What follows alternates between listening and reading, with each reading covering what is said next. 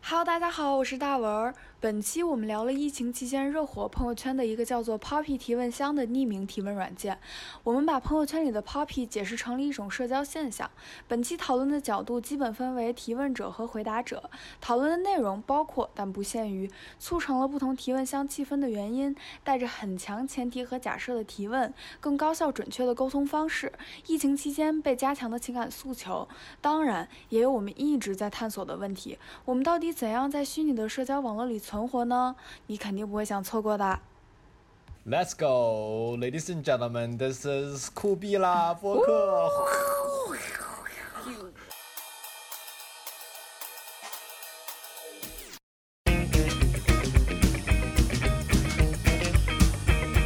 哎，我我是不是重新说一遍？我其实刚才好像并没有，就是前面并不是很干净。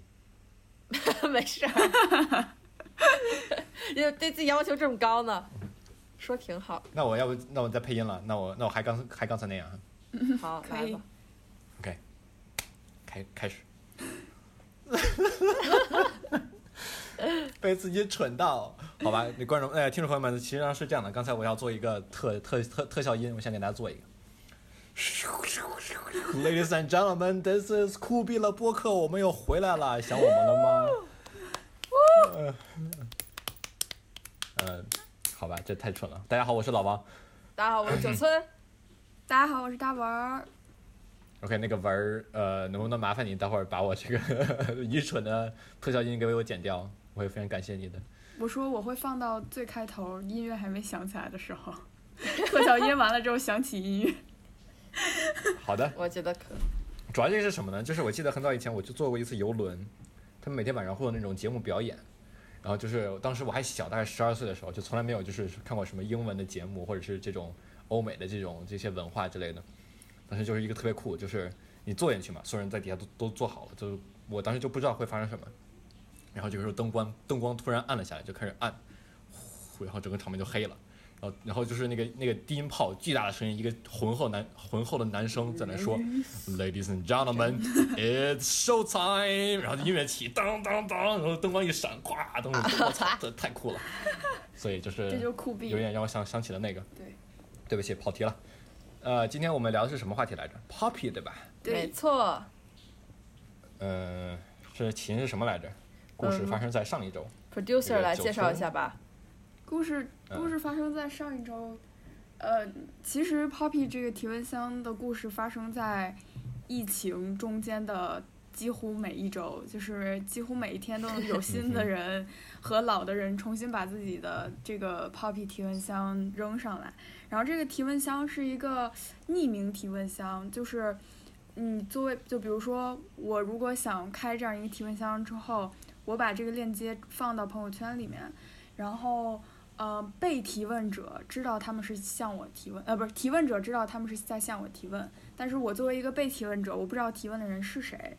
然后其他的人就朋友圈里其他的不提问的人。是通过点击这个链接是可以看到我对于很多问题的解答的，然后这个事情就风靡在朋友圈了很久很久。有些人是可能发一次，有些人是拿这个链接来回来去的，呃，发了很多次。然后契机是不是小郭应该讲一下？契机就是说，你觉得大家为什么要打开这个箱子吗？不是，就是就是契机是那天小郭发了一个 Poppy，对不对？啊，对，就是那天我前面不是讲说我有段时间断网嘛，然后我断网很久之后，呃，就是没有在社交网络上出现很久之后，我突然做了一个非常 social 的举动，就是把 Poppy 扔上来，跟很多朋友圈几百个人一起聊天儿，对，然后我当时想打开这个箱子的想法，一个是呃很好奇，就是很好奇会发生什么，因为每个人的箱子里面的内容都特别不一样，所以我可能有点好奇，在我的箱子里会发生什么。还有一个就是说，呃，那天的契机是突然北京的疫情又袭来了，所以就我们毕业典礼也取消了，变成线上的了，就很多人。如果我们现在再不说话的话，就可能今后的很多年就遇不到了，或者说不成话了。其实高中哎，你俩开始抹泪了是什么意思？他俩开始戏精了。然后听众朋友不知道的话，就是我和文儿就是突然就拿拿出了纸巾开始擦擦眼睛，擦眼睛，神经病。然后呢？这真是一件非常难过的事事情呢，毕业典礼都没有了。嗯，对。哎然后，呃，高中生活里，可能有很多是很熟的朋友一直在身边，但也有一些朋友是，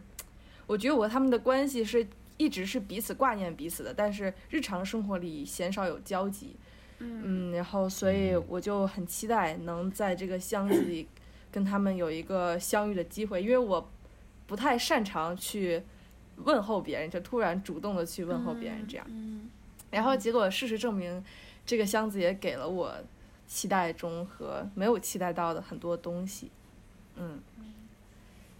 要不要补要需要我充一下嗯？等我就是嗯要不要补充一下它的机制？因为我原来以为在你发这个箱子之前，我以为是所有的问题都会出现，事实上是这个箱子里面只有被你回答的问题才会被被就是放出来给大家看见，是吗？是这样吗？对对，是这样的。比如说我现在箱子里其实还有三四十个没有回答，它都不会展现在我的那个主页上，然后只有我写完的才会放上去，而且我还可以选择，比如说我不给大家看，我这个回答我只给问我问题这个人看，但前提是他也要下载这个软件。但其实大家一般为了方便，只会在朋友圈看一看、转一转，不会专门去软件里去关注你这样子。所以就是为了能让他有机会看到我的回答的方法，还是说把它放出来，嗯，是这样的机制。嗯，这样。所以我们今天聊一聊这个社交现象。嗯，好呀，我因为我觉得这个东西其实挺有意思的，就是。嗯你想想，就是我们为什么会想去，就是因为我其实我我感觉，在我心里，我感觉我很早以前是发过类似的这样 Poppy 提问箱类似的这样的一一些东西放到我朋友圈里面，就想让大家去提问，嗯然后我去解答。嗯就是我我觉得这个心理的这个这个 motivation 这个动机其实还蛮有意思的，嗯我们可以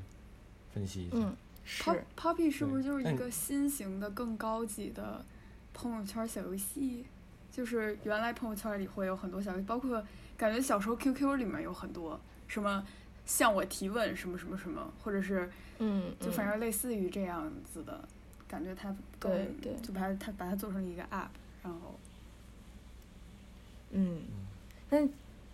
我和文儿其实，在 Poppy 刚出来的时候聊聊过这个话题，但是我觉得可能当时我的结论稍显狭隘，就是因为那个提问箱里大部分人，比如说接受到的问题是，比如你为什么和你前展分手啊？你怎么做到和你的现任，比如说在一起的，讲讲你的爱情故事？你怎么学习这么好的？就是啊、都感觉有点像你给一个明星采访这种感觉，你怎么嗯兼顾事业和家庭的，就这种感觉。然后，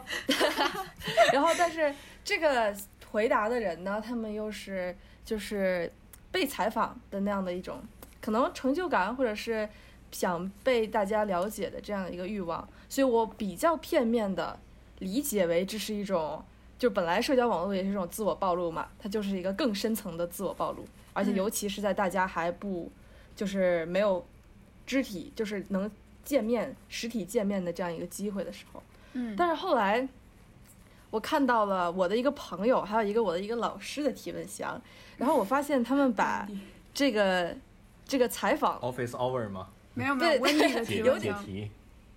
对温蒂的提问箱是那种暖心小盒子，有点像给大家成长建议或者分享自己的成长经历的这样的一个箱子，就它是一个。哦给我的感觉对话更平等了一些，然后它是一个有点像知心姐姐在电台回答你的问题，是这样的一个感觉。就他和明星站在台子上被回答问题是不一不一样的一个力量关系。我才意识到，比如说你怎么，你这个箱子是一个什么样的箱子，可能是，嗯，就也看你怎么经营它，就是，嗯，对，我同意，就是因为我看小郭的 Poppy，我其实一度觉得，就是这个人是什么样的，从某种来说，很大程度上能被他的就是回答的那个方式所体现。刚才小郭说、，Wendy 的箱子就比较像，就是可能知心姐姐，然后就给出很暖心的建议那样的。然后小郭的提问箱很像，就很像写信，特别像他在嗯对于一封长信中的一段话或者是几句话做出回应，然后他回的每每一个都很长，就是很长，是我觉得可能一一两百字有吧，我觉得会有吧，嗯，两三百，对，对有的，就是是一个，所以你点进每个人的箱子里面，就是有些人像就可能一个一个长问题只用了几个字回答，和一个中等的问题都已经被就是用两三百字回答，就那个感觉是不一样的。嗯嗯嗯嗯，比如说有一个人问温迪说爱是什么，然后温迪说，嗯、内心最深处的柔软牵挂。如果提问的是个小朋友，那建议你不要过于纠结这个问题，能一直真情实感对待身边的人，做到不辜负他们就已经很难了。就，嗯，很可爱，很暖心。哦，我的天，还有，像比如说，他还说有一个人问他为什么选择当老师呢？然后他说他喜欢帮助别人带来的成就感，加偏好与人交流，尤其面对面交流，加喜欢和青少年相处。呃，等于他想当老师、社工或者心理咨询。他高中的时候就有这样的判断，所以当时报考了师范大学。啊、然后，我好像一下就理解到了他他工作中他人生的这个成就感和他为什么会选择走上这条路。其实我们我可能上高北大附高中之前一直觉得当初高中老师对于一个研就是哈佛研究生来说 是一个屈才的事情。嗯就像大材小用，嗯对，但是发现这个是他人生能带来成就感的源泉，就觉得很幸福。嗯，的确，你这么你们这么一说，其实我现在也有点想发一个 poppy 了。对，你可以 看看大仿佛是一个家问什么就是问题，还挺有意思的，应该。嗯，对，对，就是像是一个就是你自己创造的一个小世界，你自己把它圈了起来，然后欢迎大家进来，然后呢去和我一一起去聊天，这么一感觉其实挺很有意思。嗯，其实我记得，我感觉我直观上感觉就是，其实你在做这个 Poppy 匿名的这种问答的社交，其实我觉得很像你和你和很多朋友，然后就比如说有一天晚上坐在一个 I don't know 酒吧里，对不起在听的小朋友们，但但是我或者或者去酒吧的，然后 或者或者是坐在一起出去玩儿，晚上坐在酒店里面，那个灯光灯光不是很亮，然后你和他们一起去聊很多很多的事情。对，是的，可能会聊一些就是情感上的问题，也可能会聊一些嗯就是什么就是未来，像这种比较比较虚虚的话题，这种内容我觉得就是咱们平时的正常聊聊天里面，很难。假如你走上去突然问，突然想和一个人就是进行一个就是心灵对心灵的沟通，就是你今天爱是什么想做什么，爱是什么，对吧？这就会很奇怪，别人会就是另眼相看，觉得你为什么要在这个课间五分钟的时候问我这个问题，嗯，对吧？嗯 但就是，但是，假如是这种一个更加私密的这么一个地方，就相当于是把这个社交中的这个灯稍微去调暗了一点，可嗯，能让大家更容易的把哎这个自己的心灵敞开。你这个比喻很棒。对，嗯是的，谢谢，我就突然想到的，我觉得很有意思。嗯是，而且就是好像没有什么问题是不合适的，就这个箱子的优点可能就是所有问题都挺，就是嗯除了一些人身攻击的问题，那肯定是不合适啊。但是就是像老王刚才说的，就比如说你你在课间五分钟问人说什么，你觉得爱是什么，就感觉这个这个呃就有点奇怪，但是在在这个提问箱里就不会有。而且，其实对于一个提问者来说，其实你发这个实际上是很 safe、很安全的，就是嗯，就是对对，因为你会选择什么问题被展示出来，什么回答被展示出来。嗯，所以，其实即使有人问你问题的时候，人身人身攻击你，其实也并不会被所有人看到。嗯嗯是。但其实文儿刚刚说，嗯，就是这里面问题什么都能问我，其实还挺期待能有人给我一些负面的问题的，就是我期待不光是正面的，我期待大家眼中的负面的我是什么样的，因为这个在现实生活中很难看见，就大家一般都是是很正面的沟通。然后，但是我没有收到什么特别负面的，唯一相对负面，其实这也不算负面，是一个朋友跟我说，他总觉得跟我聊天儿，心就是我总对他很有防备，他很好奇我为什么有防备。然后这个一听这个问题，我就猜到是我哪个朋友给我问的，然后所以这也不不是很恶意嘛，我就觉得这个问题其实很好，就是能问到我心坎里自己可以反思的一些事情。嗯，所以就是说调暗灯光，大家说正面说负面都可以，是一个很 open 的环境。嗯，对我刚刚还想说，老王刚说那个在酒吧里和老朋友聊天，我觉得这个比喻特别好，因为我在这里面遇到了嗯几种人，然后嗯一种是对我好奇的人，一种是跟我原来就是关系很深厚，但是现在很淡了的人。然后他有一个人，我我一就是很多人我一看就知道是谁写的。他说，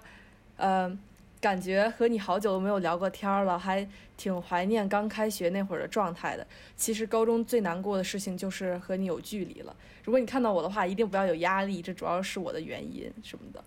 然后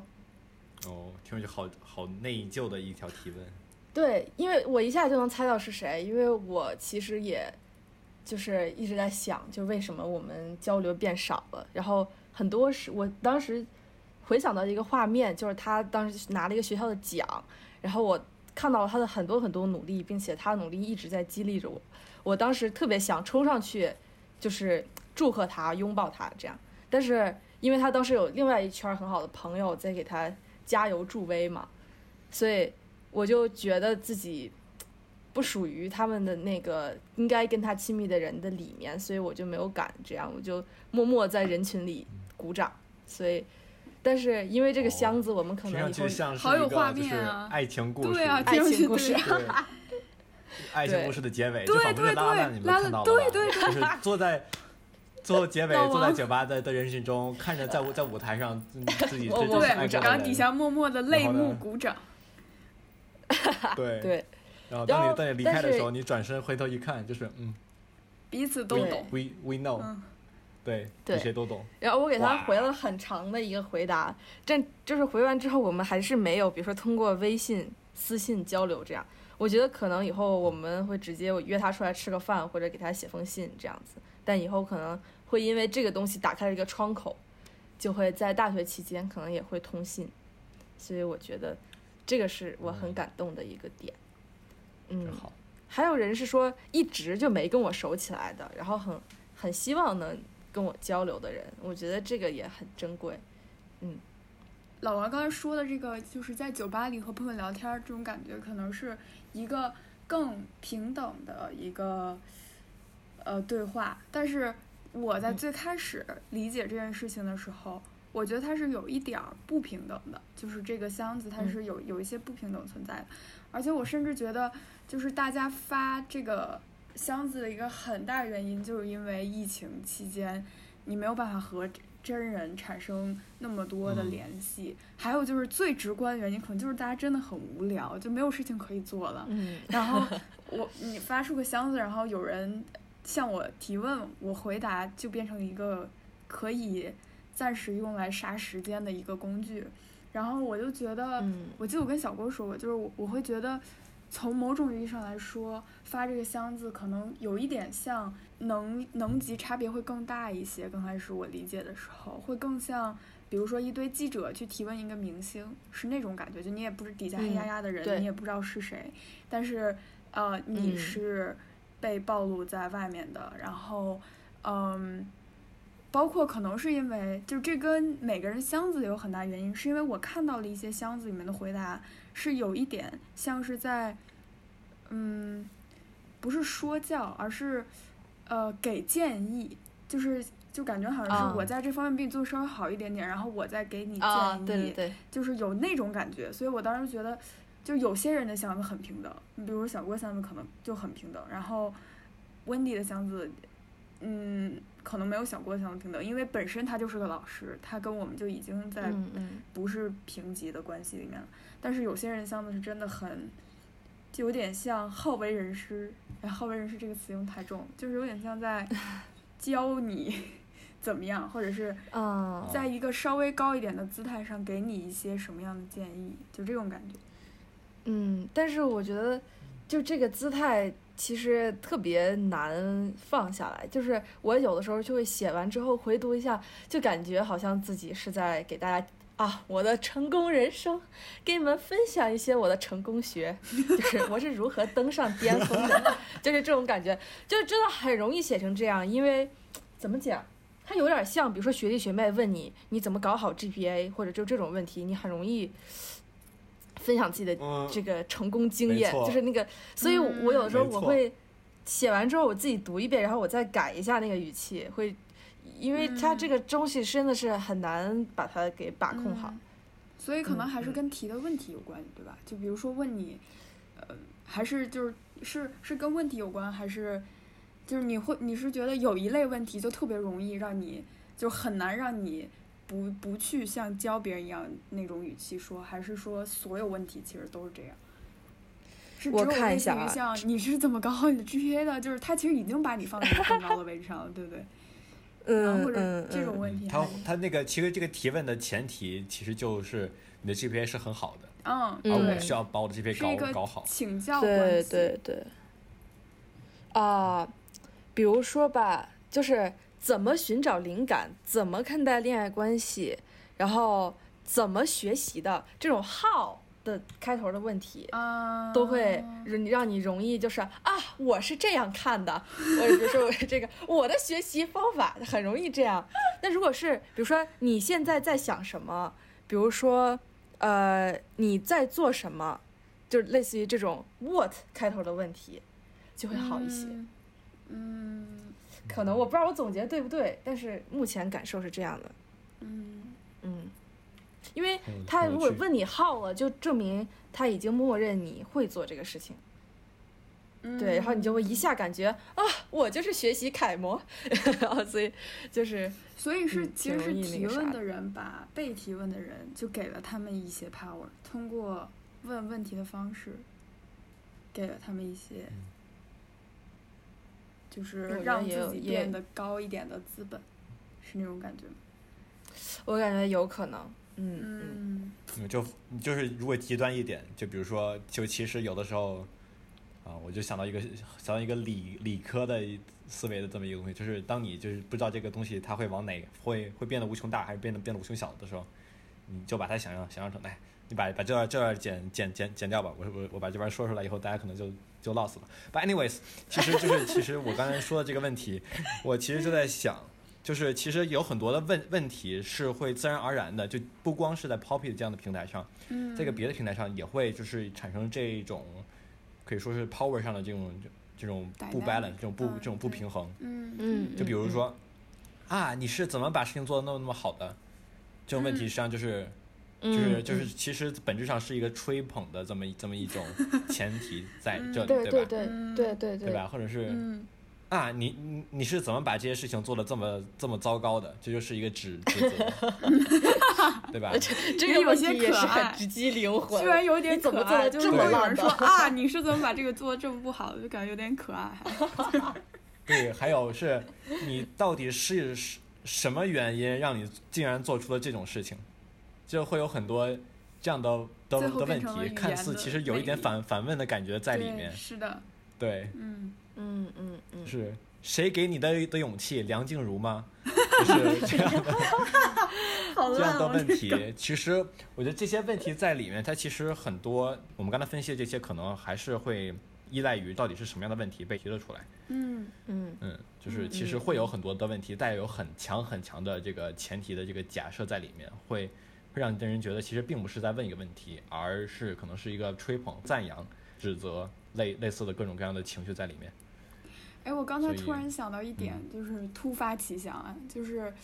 呃，如果我们把这个提问，就现在不是文字提问，我们把它变成语音提问，嗯。会发生什么呢？就是如果每个人发成语哎音提问，，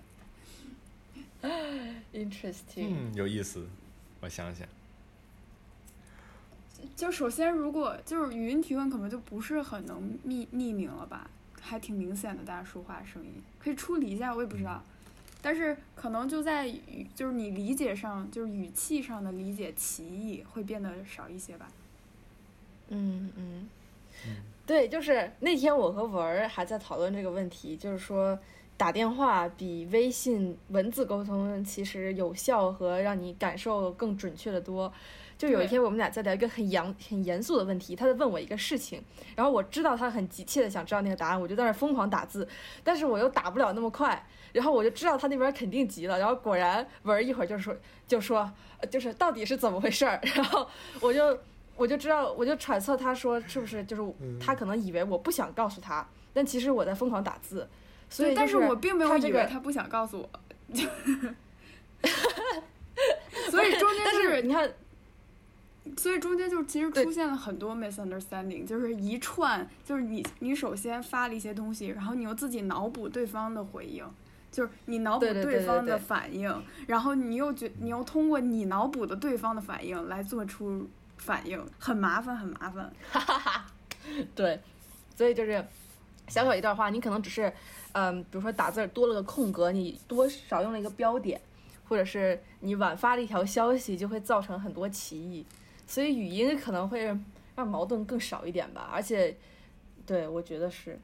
我觉得与其说是矛盾，而我我觉得与其说是矛盾，而不如说是就是让这种误解更少一点。对，是的，因为嗯你这个语言实际上包含了语气，包含了语气，包含了就是一个东西叫 context，就是你的嗯的语境在里面，对对对，其实会好很多就。是语音它包含的信息更更多一些，而且好多，我觉得有一些，因为我我确实在别人的 Poppy 里面看到过，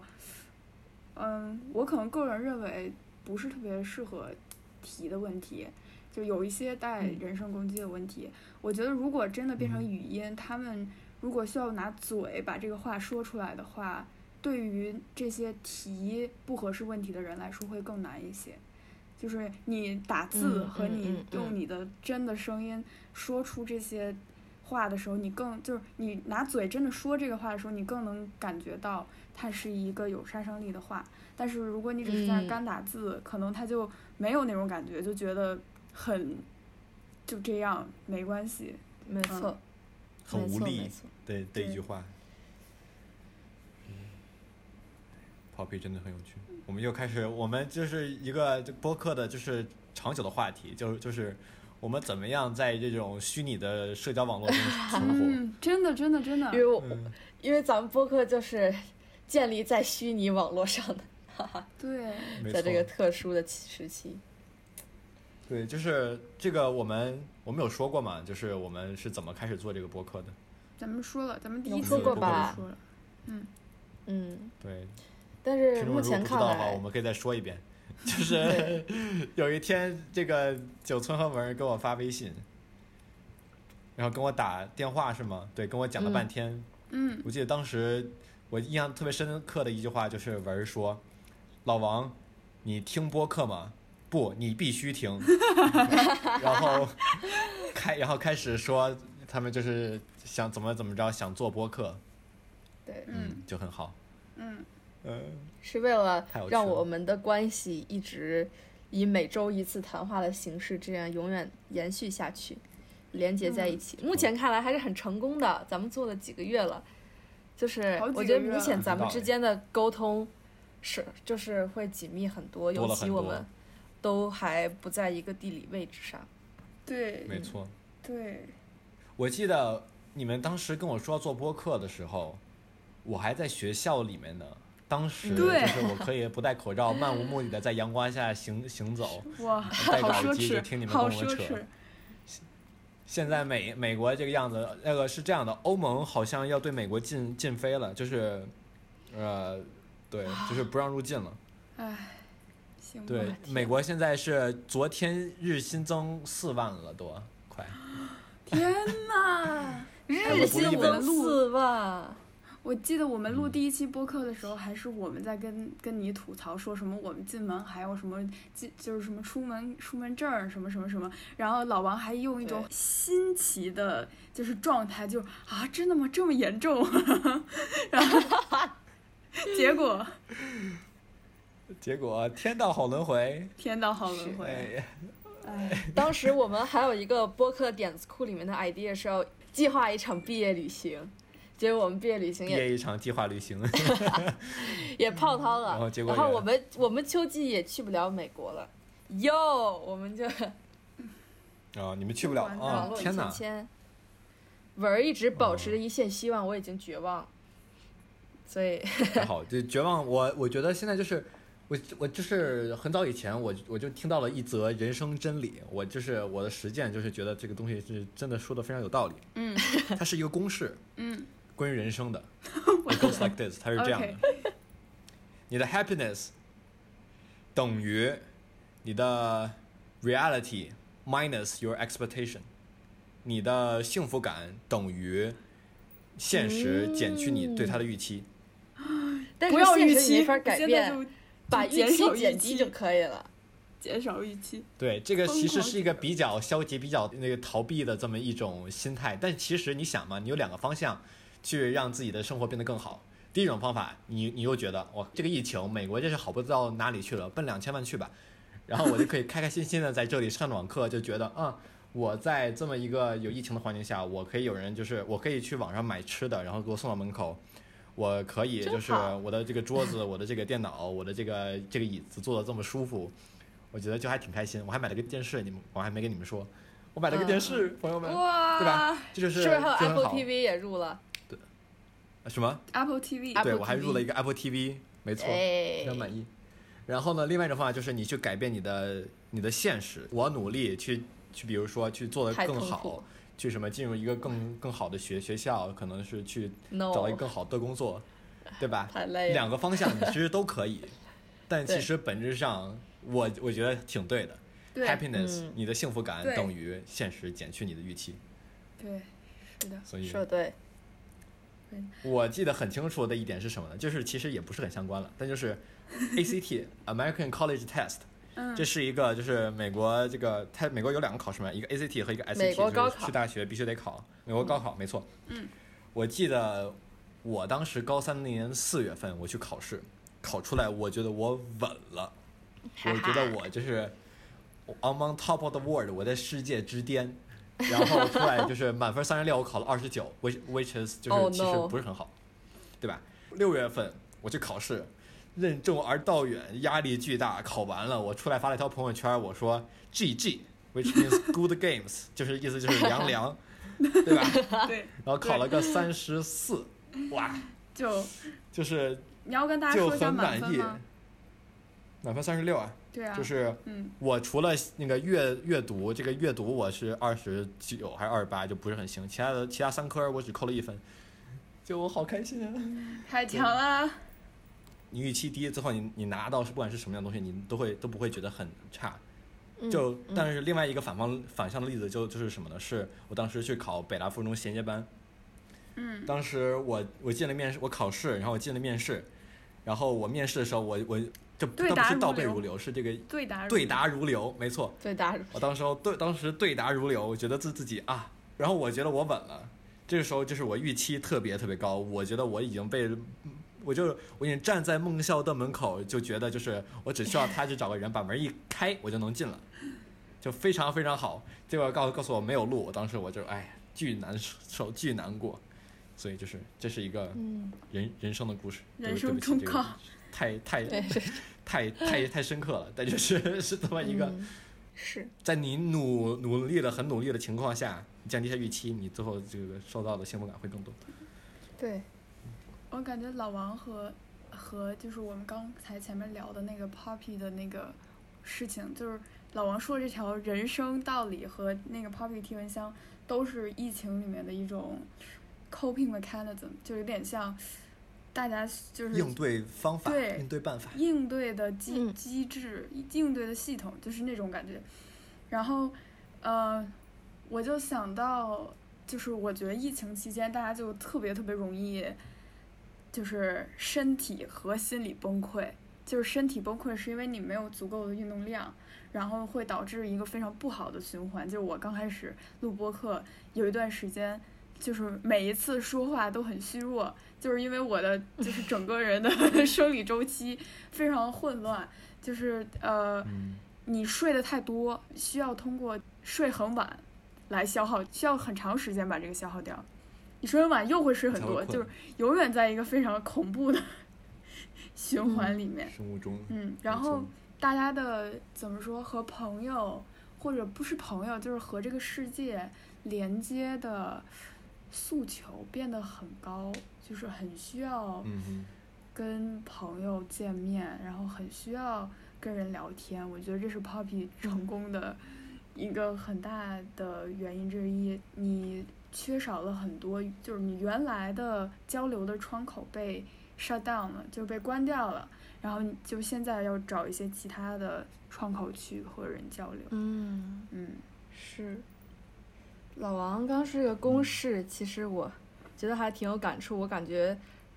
在这个疫情期间，我的公式变了很多。我原来一直是我感觉我的 expectation 大于 reality，这样我总觉得我做一点点事情就能让世界好一点点。就我我觉得这个所有的事情，一切都是有转机的，就是比较嗯比较那个乐观，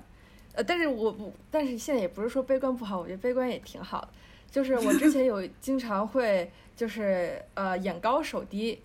就是其实自己做不到那么高，嗯但是会给自己要求很高，所以就会达就是 happiness 就没有那么多。但现在是因为疫情这个事情，就是你就是没有办法扭转，你就是没有办法靠自己一个人来扭转，所以这是一个非常大的 reality，慢慢的教我去认清，所以好像对所有的事情，包括刚刚文儿说的，比如说我对人际关系的 expectation，我对对生活好转、生活方向，或者是对于我自己能力 expectation 都会降低，然后。嗯所以就好像慢慢 happiness 其实挺多的。其实我对 Poppy 也是 expectation 很低很低，我完全没有预期我会收到什么样的东西，因为我之前可能其实会很很在意我会收到什么。我觉得我之前是有一点儿那种，对朋友圈我都会看，就是比如说这条有多少赞，比如说谁给我评论了，我可能我真的是这种这种人，但是就现在我就 I don't give a f 了，就是就 是老娘活得哦。自在潇洒，就是所以就是所以就是没有 expectation，结果但是却收到很多很多爱，所以这样一嗯。想，我觉得你这公式真的很对，嗯。我觉得你说的就是疫情，其实大家 coping mechanism 其实嗯是有很多，我觉得是挺有道理的。就回到刚才那个话题，我现在就有点想，就我又想到了一开始我当时说的，在酒吧里和朋友们就是坐着聊天。其实我我这个人很很奇怪，也不奇怪，就是我其实不不喝酒，就是但是就是我会去酒吧，嗯就是我会去那儿坐那儿点一杯没有酒精的那个鸡尾酒，或者是就是点一杯橙汁，然后和大家聊天，嗯，就很好。对然后酒吧那一般就是那个灯光是昏暗的，然后哦，听众朋友们，如果你还没有满十八岁，请不要喝酒。对跳过这一段，，OK，然后没关系，你不用跳过。但就是其实灯光暗着，然后和大家大家一起聊一聊天，感觉就是你能让你和这些个人，就是和你这一圈人，是能就是就是怎么就是拉得更近了，你你和他嗯之间的距离。嗯就这种感觉就特别好。但是因为这疫情嘛，你也不可能就是面对面的和很多人去进行这样的一些沟通、嗯一些交流。其实嗯，我觉得 Poppy 其实有它存在的意义，它也就是很很好。这么一说，我我真的刚才刚才你看我划手机，我其实就是在准备我的 Poppy 提问箱。很快地发言好的好的，冲冲冲，抽要给你提问。抽。冲冲冲！我觉得那个昏暗那件事情，我觉得还还有一个我刚刚一瞬间想到的意象是说，大家在日常生活中黑和白的时候太多了，然后 Poppy 提问箱或者是酒吧的那种场景，提供了一个灰色地带，所以它能够容纳很多怎么说呢？你不知道该去哪儿问的问题。嗯，嗯嗯它会它包容下了很多奇奇怪怪，或者是可能找不到合适契机问的事情。刷微博都是所有人发的情绪导向的东西越来越多，呃，以情绪为，嗯，就是在一个是怀念特别多，然后另外一个就是在情绪里面想一些东西特别多。比如说，我那天刷到了一个人，哎，我找一下。有一个微博的网友 叫方慧，然后他分享的故事是说，他在疫情期疫情期间有一个他很喜欢的 app，就默默的倒闭了，这是他说的话，这是 quote，然后叫做回家吃饭，是他四年来几乎每天都用的软件，就是是一个家厨的 app，就是不是美嗯。团外卖，就不是那种正经的大餐馆儿给你做做饭，然后外卖到你哦。家，而是说你我听说过，对，而是你家附近，比如说，比如说我妈做清汤炒丝特别好吃，然后我们就在这个 回家吃饭上面，比如说卖我妈做的清汤炒丝，对，然后、哦，嗯，然后我妈就比如说派我送到隔壁 单元的某一某一家某一户，然后呃，接着是他的微博啊，这个微博挺长的，他说。呃，这是一个外卖软件，很多家厨在家做菜，然后卖给附近的人，然后大多数是一些退休的叔叔阿姨都在做，然后便宜又健康，就各个地方的家厨都有，就上面有很多地道的川菜、湖南菜、贵州菜、粤菜，他就说啥菜系都有，然后主要是他讲的这个故事，他下面要讲的这个故事特别的人文，就是特别有人情味儿，就比如说他讲了一个说，有一次。我出刚出门，在楼下遇到熟悉的老爷爷家厨，刚错完呃刚送完餐，发现顺路，于是他果断骑电瓶车捎我到了目的地，一路谈天说地。这个老爷爷江仔鳝鱼做的一绝，我点了很多很多次。后来他付不起房租回老家了，离开前给我发了一条短信，把江仔鳝鱼做法详细写给了我。他讲了好多这样的小，嗯就是和这些人。相处的小故事，就各种什么，他有段时间什么减肥，然后就想把主食从粗粮换成蒸红薯，然后旁边的家厨知道他这个需求，就特地买红薯去给他蒸，就是就很、哦，就是有一种很好 nice，对，非常非常暖。但是因为疫疫情的原因，就是餐馆儿现在，你不要说家厨了，好多大型的那种餐馆儿都做不下去了，而且可能确实不是很好控制。就不是说不卫生，而是说可能监管不是很容易，所以这个 A P P 就这个 App 就倒闭了。然后他又在怀念这种事情，就也是讲了一些曾经可以和人有的，呃，就是接触和交流，但是现在因为一些事情就没有，就，唉，从巴黎圣母院着火开始，啊，不要说了，不许说啦。不要说了。哎，嗯我是不是很有道理？我现在自己都觉得自己这个话说的很有道理。就，我们这一期标题就叫从巴黎圣母院开始好了，嗯，别 巴黎圣母院着火开始，可以说 Poppy 就是一个互联网酒吧，其实也挺酷。电梯，嗯，嗯可以，嗯很，好。我这个比喻真的没有提前想哦，我就是突然觉得真的哈哈，常有意思很好就。嗯，非常有非常有意思。对。那个嗯，再分享一个我们接着聊，我们接着聊。好我还想分享一个独特的体验，其实也是老王刚刚说的，在酒吧里和朋友聊天的感受。呃，我不是，就是把朋友圈给关了，因为我仔细思考了一下，我可能觉得不太想，就是因为微信里有好多不是特别熟的人，所以不嗯太想经营自己的生活给大家看这样子。嗯所以我我会在微博发生活会比较舒服一些，会私人一点，而且都是熟人。然后，但是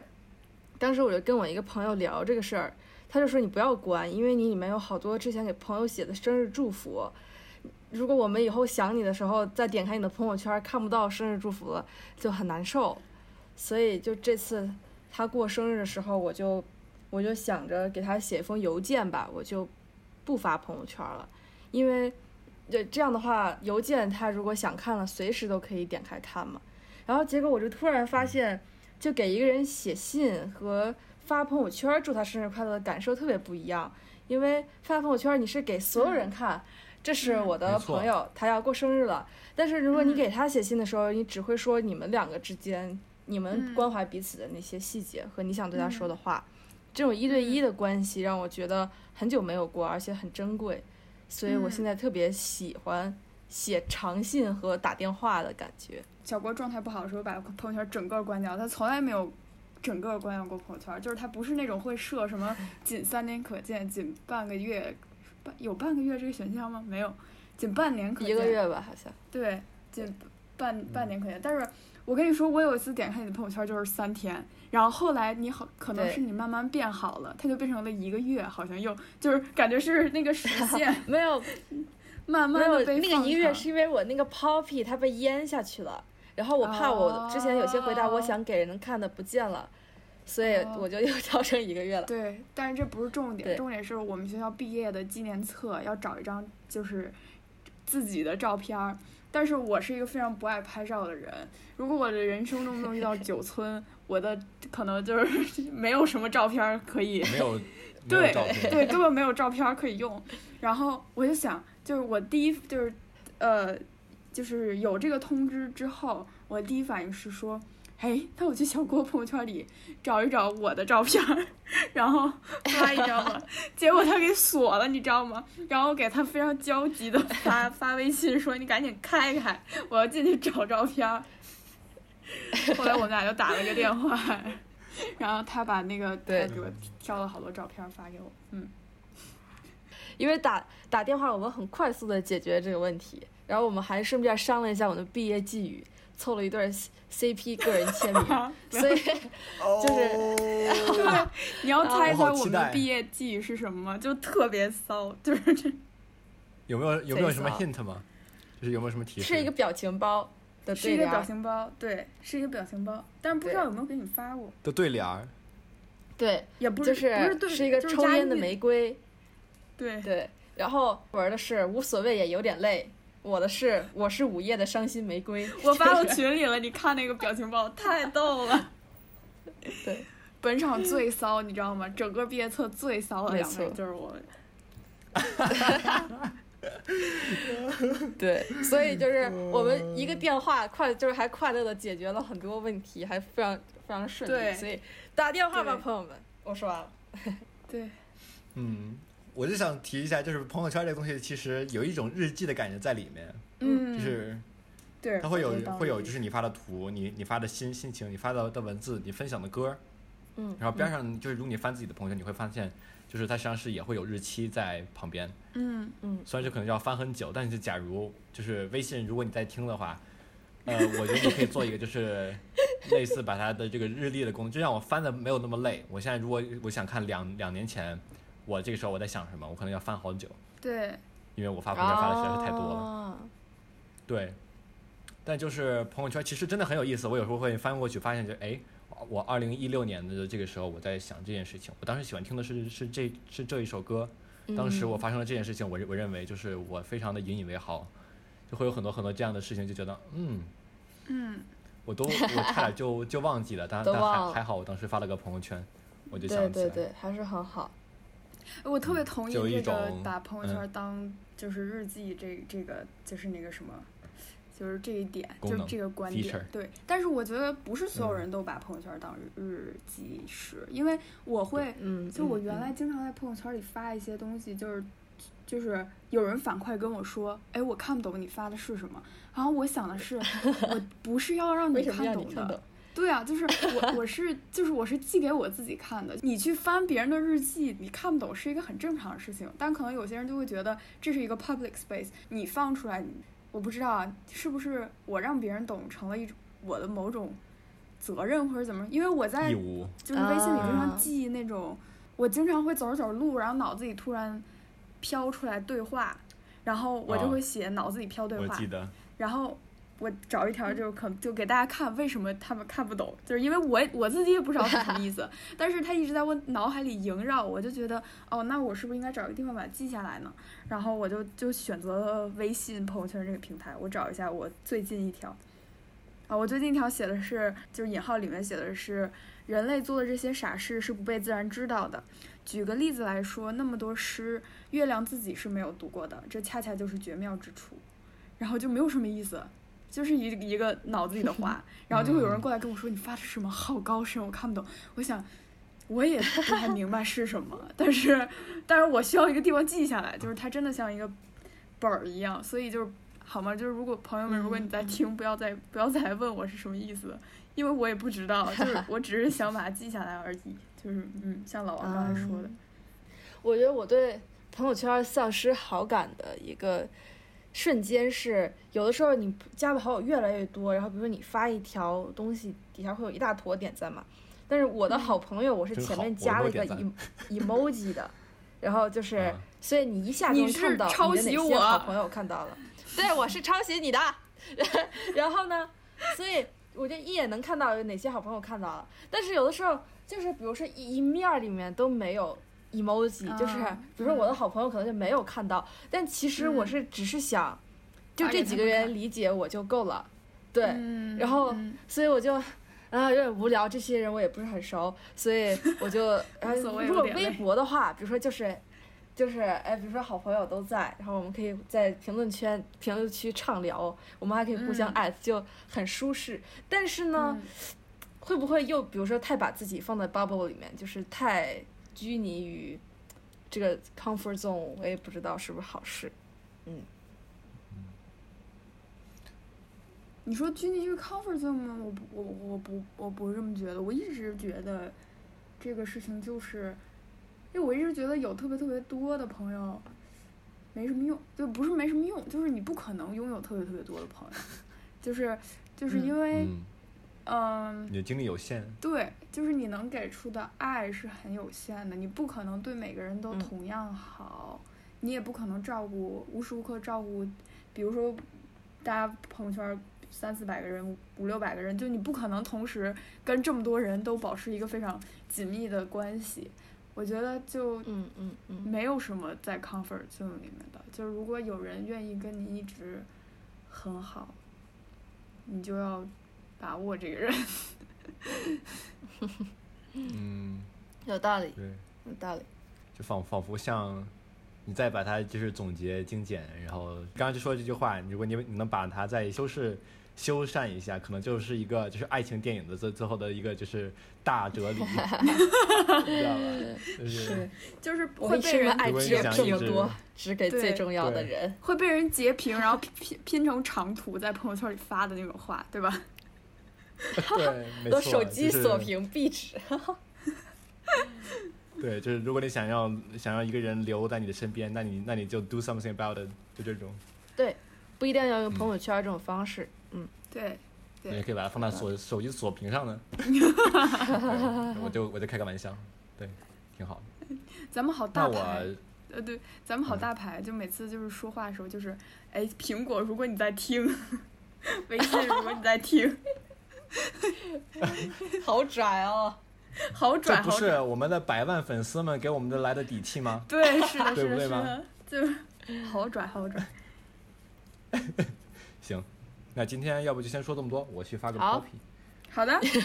好的，期待你的箱子。我先结个尾吧。好的，我们先结个尾呃吧。欢迎大家收听，呃，感谢大家收听这一期播客，我们聊得很开心哈，对不对？嗯，对，嗯对，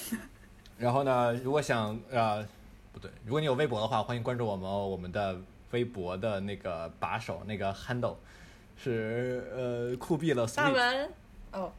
酷毙了 sweet。对呀、呃酷，那是什么？嗯。啊哦，对，我们哦对，然后我们还非常想听到我们听众的声音，因为我们也是想和大家进行深进一步的沟通，所以如果你们想跟我们聊天的话，欢迎欢迎，请务必请务必给我们发邮件啦！发邮件非常好的，我们的邮箱是 coolest at 夜点 net，这就是呃 k u u l e s t at y e a h 点 net，我都背下来了，我好强。行，那我们今天就到这里啊。嗯，好，嗯，拜拜拜拜拜。拜拜。